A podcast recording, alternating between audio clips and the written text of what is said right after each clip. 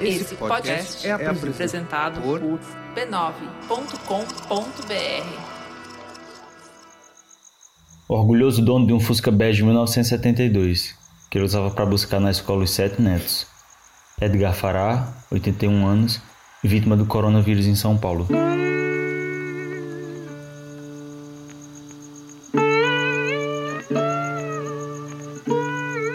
A melhor amiga de infância de qualquer um em cinco minutos. Érica Regina, 39 anos, vítima do coronavírus em São Paulo. Pai e avô dedicado que tinha um bigodão conhecido por asa de andorinha. Natalino Inácio da Silva, 74 anos, vítima do coronavírus no Rio de Janeiro. Ensinava o significado da música Cálice para a filha de 9 anos. Miriam Rossettini, 72 anos, vítima do coronavírus em São Paulo. O chinês mais brasileiro de que se tem notícias. Davi Utai, 71 anos, vítima do coronavírus no Rio de Janeiro. Um jovem médico que atuou na linha de frente contra a Covid-19.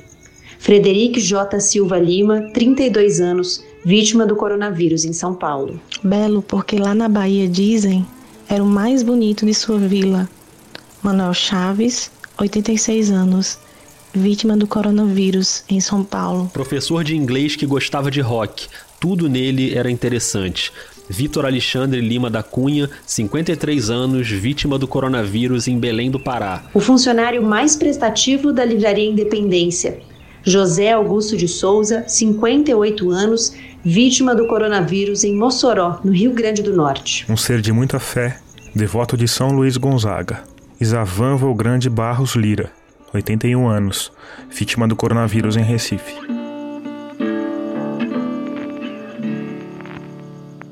São pessoas, não são números. Não há quem goste de ser número. Gente merece existir em prosa.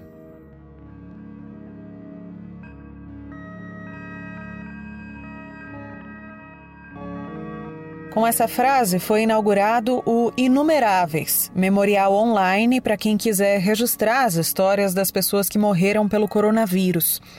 O Finitude de hoje é sobre a importância de se dar nomes e biografias aos números da Covid-19. Eu sou Juliana Dantas e o nosso 12 episódio da terceira temporada já está no ar. Este podcast é uma produção da Rádio Guarda-Chuva. Jornalismo para quem gosta de ouvir. O meu irmão conta que ele perguntou para o meu pai se ele acreditava em Deus, acho que foi isso, e ele disse que acreditava em São Judas Tadeu. Ele chegou ao céu, encontrou São Judas e gritou: Tico, Tico! É porque de, desde que a gente é pequeno, meu pai falava assim: Ah, o Tico Tico disse que vinha. Aí quando ele não sabia, às vezes, o nome de alguém, ele falava: Ah, o Tico Tico. Hoje são só cinzas. O corpo não existe mais. Mas na nossa mente terrena não conseguimos deixar de lembrar do aniversário de quem não está mais aqui, nem de pensar no quanto celebrou a vida. Meu irmão perguntou o que, que acontecia, né, depois que a pessoa morre, e ele disse: "Não sei, nunca ninguém voltou para contar". Mas com certeza, se existe céu, ele chegou lá, encontrou São Judas Tadeu e gritou: "Tico, tico!" E São Judas respondeu: Feliz aniversário, Luiz. De seu filho, Roberto Schifini. Um pai saudável e lúcido, amou a vida e viveu intensamente. Adorava passear, ir ao shopping e tomar um sorvete. Passou muita sabedoria e conhecimento para as outras pessoas. Arrancou sorrisos, mesmo nas horas mais tristes. Sempre falava brincando. Deixou saudade. De sua filha, Carla Schifini.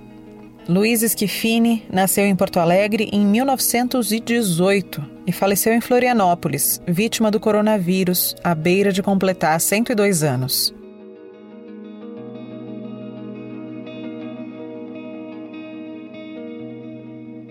Eu sei, talvez seu cérebro tenha te traído e automaticamente você tenha pensado em algo como: ah, mas viveu bastante, né? Ou nessa idade, provavelmente a família já estava preparada. Isso não te faz má pessoa, não, de jeito nenhum, mas é provável que a gente precise se desvencilhar desse senso comum tão normalizado pela sociedade. Meu pai, ele tomava banho sozinho, ele fazia até o cafezinho dele ainda na cafeteira sozinho, ele não precisava de ajuda para nada.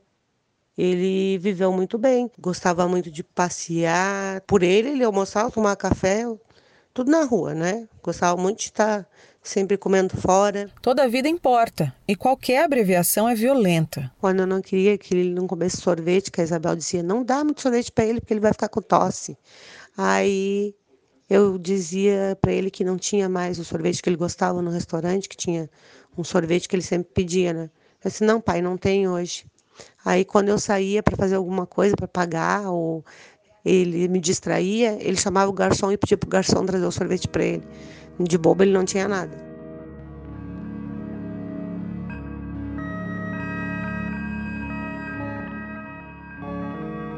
Seu Luiz deixou cinco filhos. Carla Denise Schifini é essa que a gente está ouvindo. Os irmãos Luiz Francisco Schifini, Roberto Carlos Schifini, Patrícia Simone Schifini e a Isabel Cristina Schifini. Fora a Isabel, cada um deles teve dois filhos. A Isabel escolheu morar com o pai e o pai escolheu morar com a Isabel. Aquela que a Carla contou agora há pouco que estava sempre preocupada que ele tivesse dor de garganta por tomar tanto sorvete. A ligação dos dois era tão forte que o seu Luiz resolveu ir embora bem no dia em que ela completou 57 anos, 7 de abril. Ele também deixou os netos, Liana Bariches Schifini, Lucas Bariches Schifini, Luiz Roberto Schifini, Roberta Marques Schifini, Tamires Schifini Freilich, Luan Schifini, Rodrigo Schifini Bloss, Lorena Schifini Jaime e os bisnetos Vitor Schifini de Oliveira, Gabriel Schifini de Oliveira, Laura Carlito Schifini. São pelo menos 16 pessoas impactadas diretamente por uma só morte que não é só, né? Eu fiz questão de ler um por um desses nomes para a gente tentar realizar a quantidade de vidas que o coronavírus é capaz de alterar. No Brasil, a gente está na casa dos milhares de mortos. E enlutados, então, a perder de vista. Ao contrário de outros países, por aqui a curva não dá o menor sinal de que vai entrar em queda. Pelo contrário. E mais triste ainda, ver o pouco caso das pessoas em achar que não é nada. Esse vírus é tudo e acho que as pessoas ainda não se deram conta de que a gente tem que tentar evoluir e ser cada dia melhor. Né? Mas as pessoas, parece, muitas ainda não entenderam esse movimento em Santa Catarina, onde o seu Luiz contraiu a Covid-19, que viria a ser fatal, uma investigação apura se houve fraude na compra de respiradores pelo governo do estado. Pelo menos dois secretários da atual gestão foram exonerados. A polícia já identificou festas que acontecem clandestinamente. Em Blumenau, onde houve aplausos pela reabertura de um shopping center, por exemplo, houve uma explosão do número de casos após a retomada precoce do comércio. Todo cuidado é pouco. Cada vida é uma vida, única, insubstituível, seja do grupo de risco ou não, seja com 20, 50 ou 101 anos de idade. É impossível repor uma existência. É que quando a pessoa é velha, a gente já espera que algum dia vá ficar doente, que qualquer hora pode não acordar, ou pode ir embora, ou se está doente num hospital, a gente sabe que tem, ah, que pode acontecer da pessoa piorar e ir embora, mas no caso dele, que não tinha nada e que chegou a quase 102 anos, com muita saúde, mas muita saúde mesmo, né? O que a gente desejava para o meu pai de verdade, diante de tudo que a gente conviveu com ele, era que ele talvez um dia só não acordasse, né? Morresse ali dormindo, sem sentir, e não do jeito que foi. Ele. Tudo que ele não queria era hospital e tomar remédio, né? E teve que passar por tudo isso na fase final da vida dele, e isso deixou a gente muito triste. A história de Luiz Schifini, além de morar agora em muitos corações, habita também o memorial Inumeráveis. Ele, São Judas e o Tico Tico. Assim, às vezes a gente sente que o pai foi arrancado da vida que ele tanto amava e de nós. Porque se não fosse esse vírus, talvez ele estaria aqui ainda, né? a gente se sente assim triste com o jeito que foi, né? Não poder ter uma despedida, tudo, embora até a gente acha que ele não ia se ligar muito nessa coisa de ter um velório e tudo, mas o que me deixa assim feliz nesse memorial todo é que de, ele não vai ser esquecido, porque no que depender de mim, eu vou gritar aos quatro cantos e sobre tudo que meu pai era. Fiquei muito feliz de essa grandeza que está se proporcionando esse memorial, porque hoje eu tendo a, estou tendo a oportunidade de falar contigo agora e passar para todo mundo que meu pai não foi mais um número, não. Meu pai tinha uma história de vida e essa história vai continuar, independente da dimensão que ele estiver agora.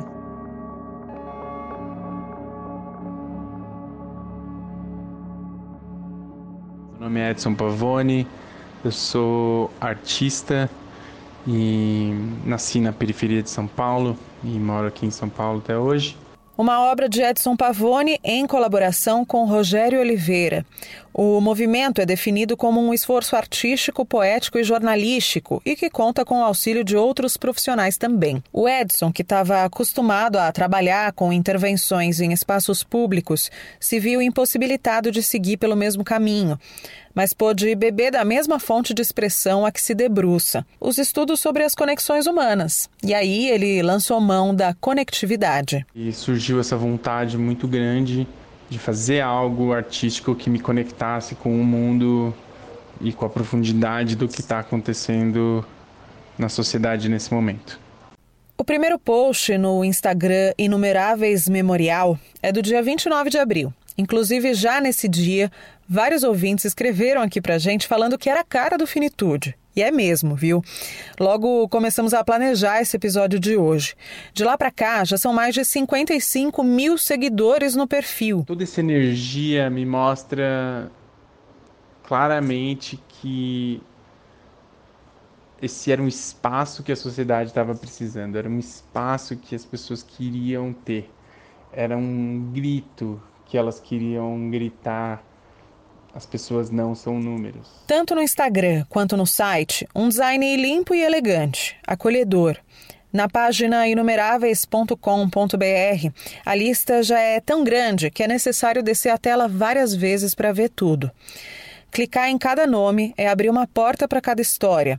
Vai de A de Adalberto a Z de Zumira, Adalberto Álvares Almeida, 53 anos, o Carnaval em Pessoa. Zumira de Souza, 87 anos.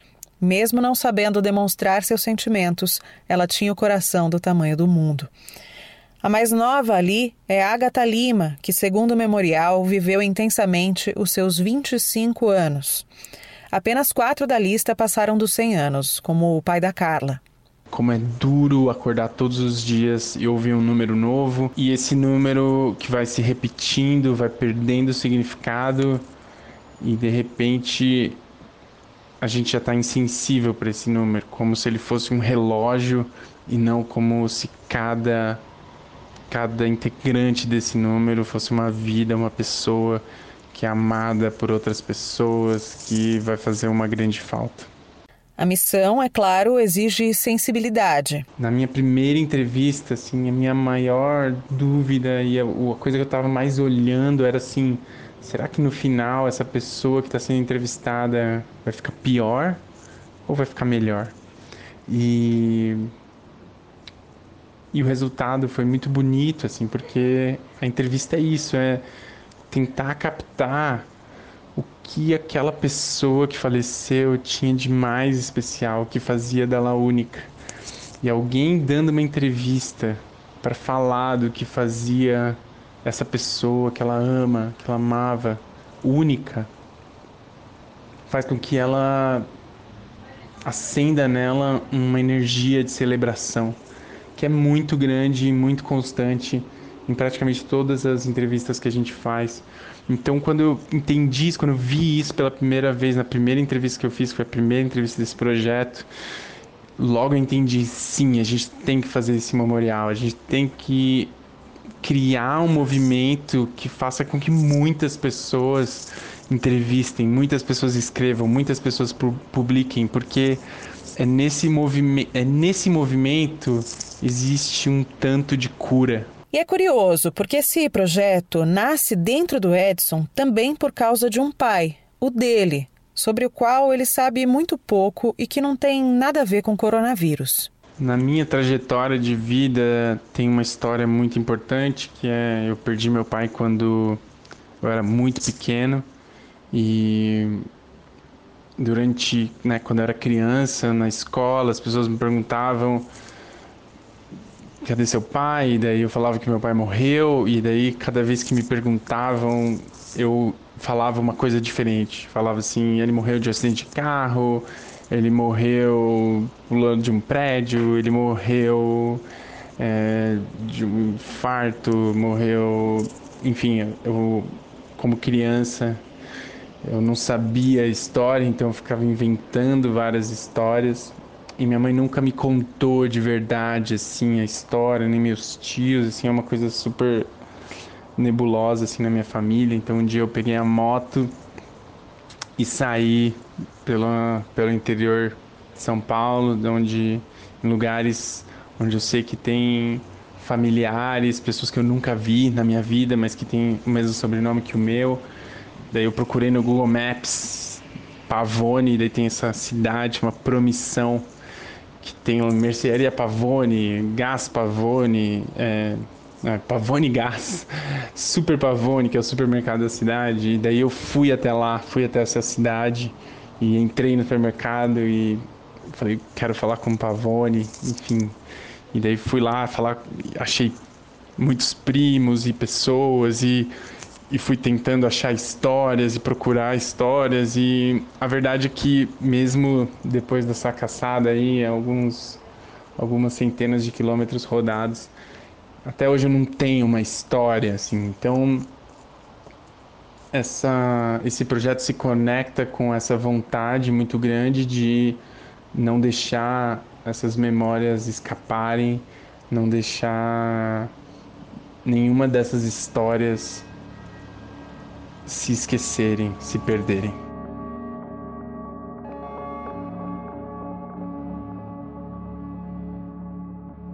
coisas que eu ouvi dele agora até no final, nos últimos dias que eu tive a honra de estar do lado dele, ele sempre falava e reforçava: Carla, faz sempre o bem para as pessoas, queira o bem de todo mundo, porque daí tu vai ficar bem também. Ele reforçava muito essa coisa que a pessoa tinha que ser boa, né? Que tinha que querer o bem dos outros.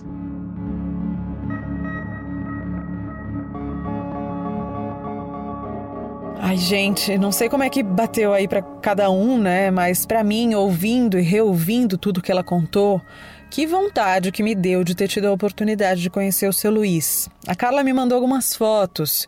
Eu vejo um semblante simpático, um homem elegante, bem vestido, sempre com uma boina. Ao longo da semana, eu vou postar algumas dessas imagens nos stories do Instagram Finitude Podcast, que eu queria que todo mundo tivesse condição de vê-lo e, de certa maneira, fazer parte dessa história também. O seu Luiz não é um número, nem nunca será. Nenhum de nós é.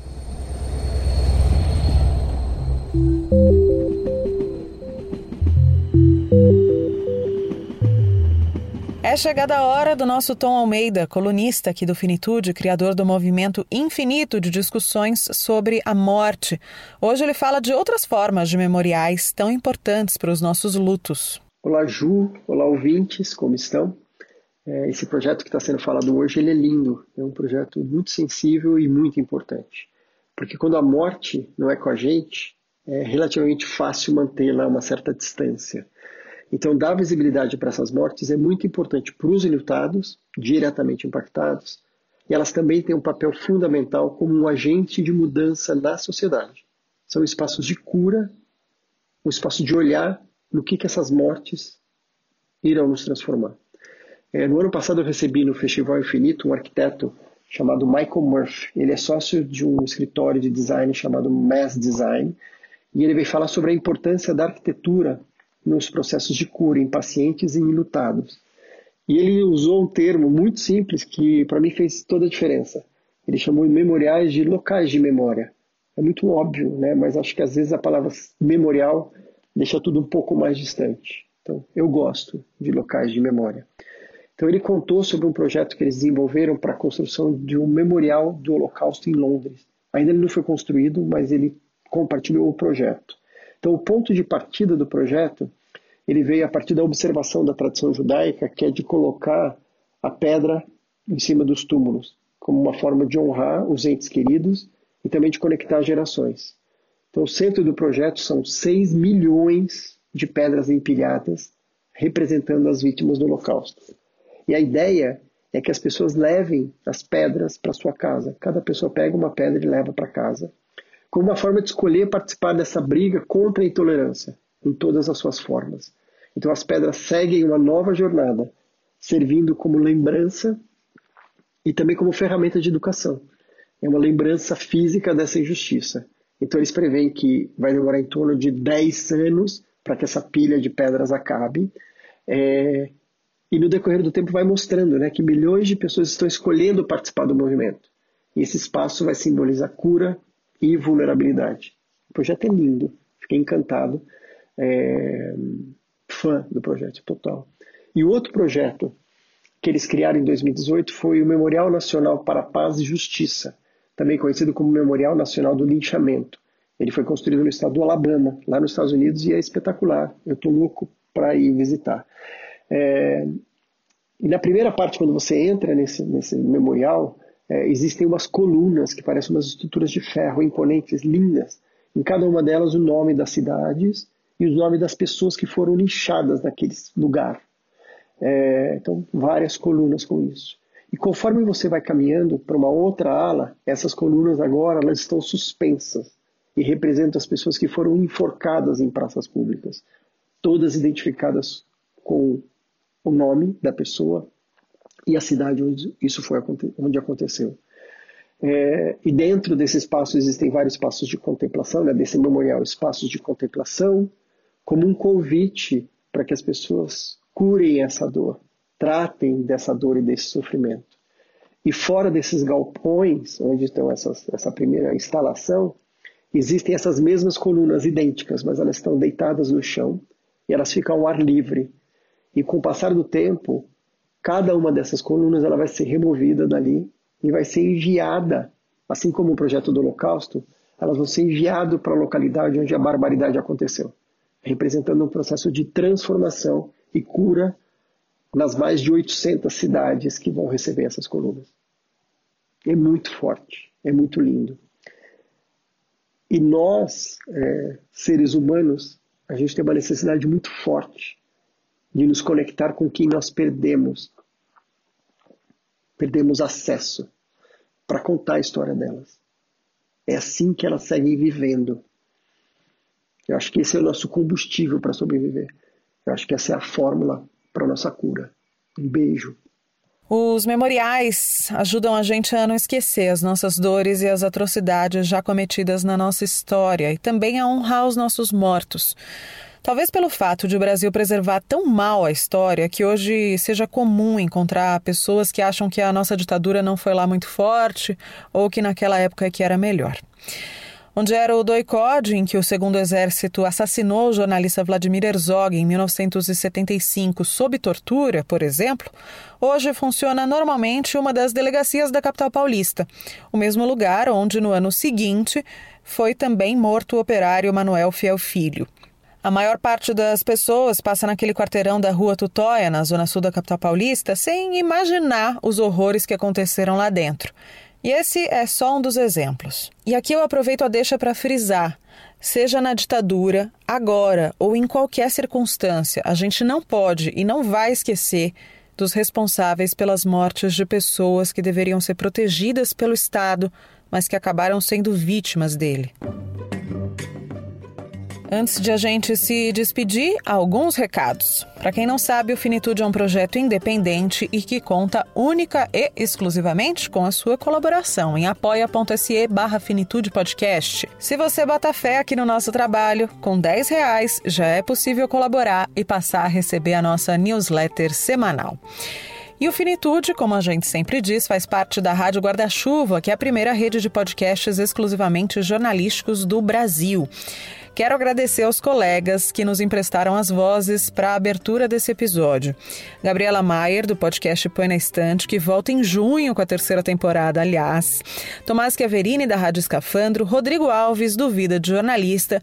E os queridos do Budejo, Pedro Felipe e Ana Carolina. Obrigada.